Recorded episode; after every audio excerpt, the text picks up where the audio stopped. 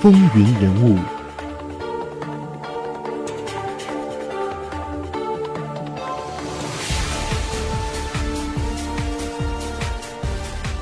亲爱的听众朋友们，大家好，欢迎收听《风云人物》，我是华丽。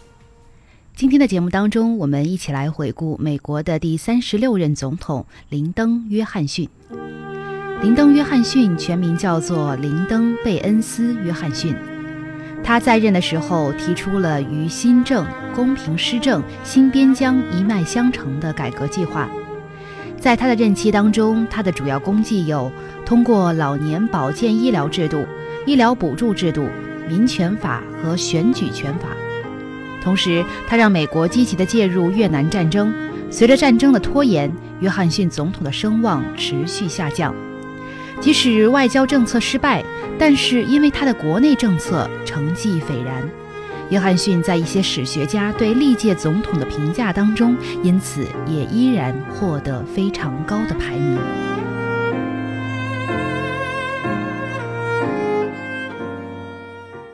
林登·约翰逊是英格兰的移民的后裔。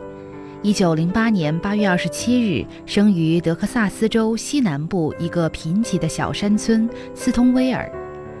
在他五岁的时候，随着父母移居到了约翰逊城。约翰逊的父亲名叫塞缪尔·伊利·约翰逊，小名山姆，是当地的农场主，也教过书，当过州议员。约翰逊的母亲。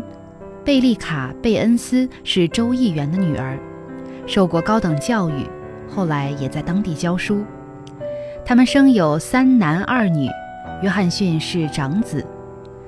约翰逊小的时候非常的顽皮淘气，也不喜欢学习，常常借故逃学。在他母亲的耐心诱导之下，勉强的熬到了1924年高中毕业。但是那个时候的他无心上大学深造，一心想到外面见见世面。他和几个学友偷偷地溜到了加利福尼亚州，想自谋生计，立足社会。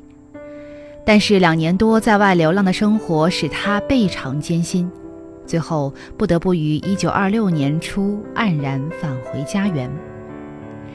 后来，在家庭和亲友的劝导之下，他终于在1927年进入了德克萨斯州西南师范学院，主修历史和社会学。在校期间，他对社会活动表现出特别的兴趣，主持过校刊的编印工作，在许多课外活动当中担任领导和组织的角色。他善于团结同学，能言善辩，被称为辩论明星。一九三零年毕业之后，他在休斯顿一所中学任教。他领导的学校辩论小组后来在全州的评比当中也获得了非常不错的成绩。约翰逊家里许多成员都曾经参与过政治活动。他的祖父曾任德克萨斯州议员非常多年，在当地很有影响。约翰逊城就是以他的名字命名的。他的父亲也曾经担任过德克萨斯州的议员多年。是国会议员萨姆·雷伯恩的好友，在家庭的影响之下，约翰逊在学校读书的时候就对辩论和校园政治产生了浓厚的兴趣。一九三一年，德克萨斯州的克莱伯格在竞选国会议员时，约翰逊曾极力为他助选，进行游说活动。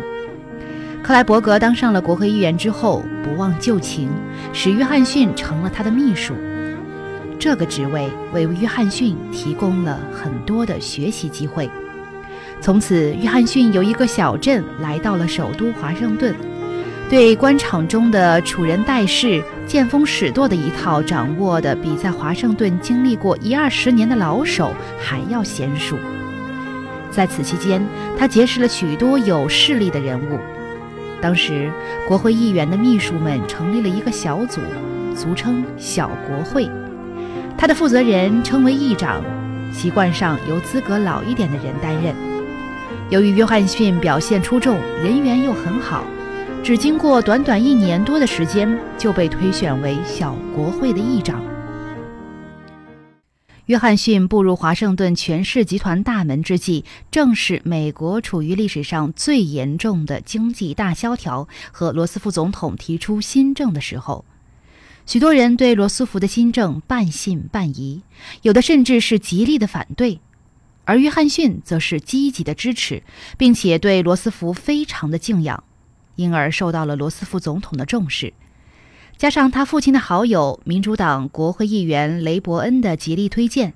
一九三五年，这位年仅二十七岁的年轻人被罗斯福总统任命为全国青年署德克萨斯州分署署长。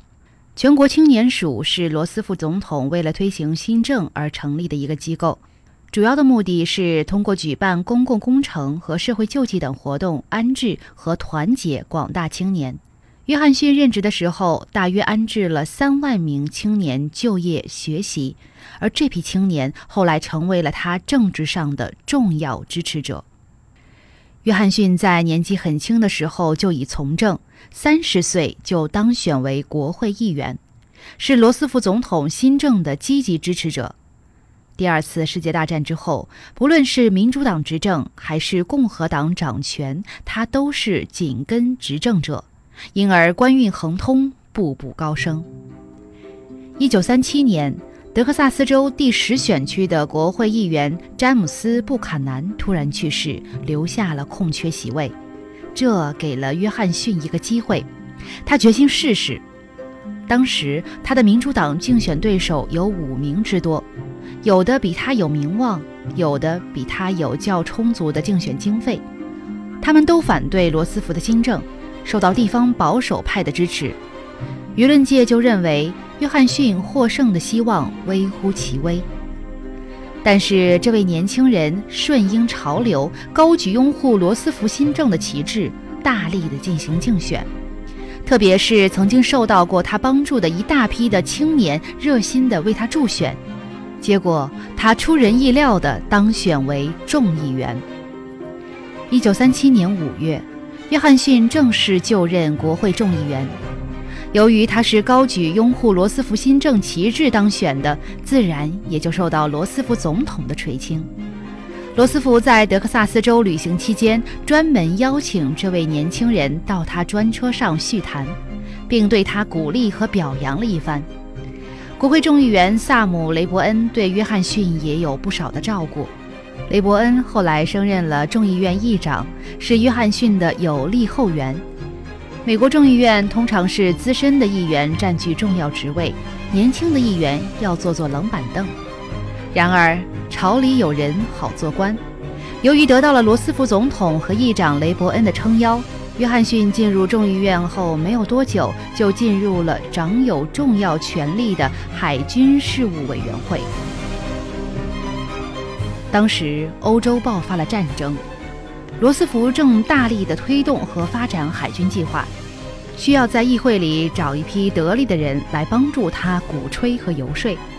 这时候，他自然就想到了约翰逊。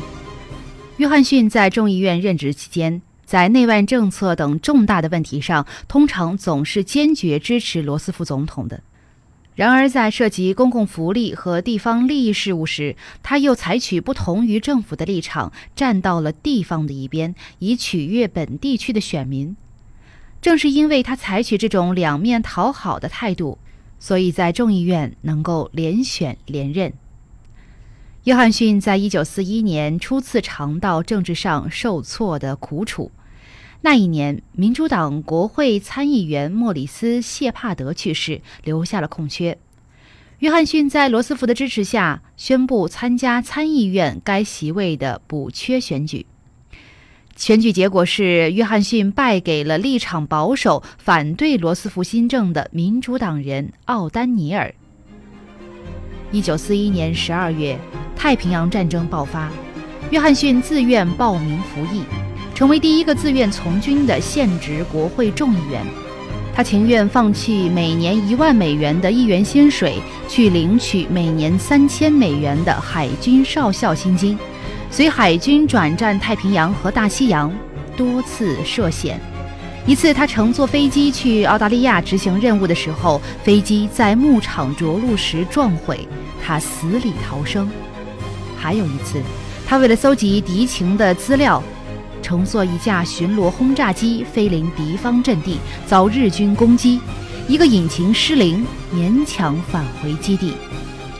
因为他的临危不惧、表现勇敢，道格拉斯·麦克阿瑟将军亲自授予他银星勋章。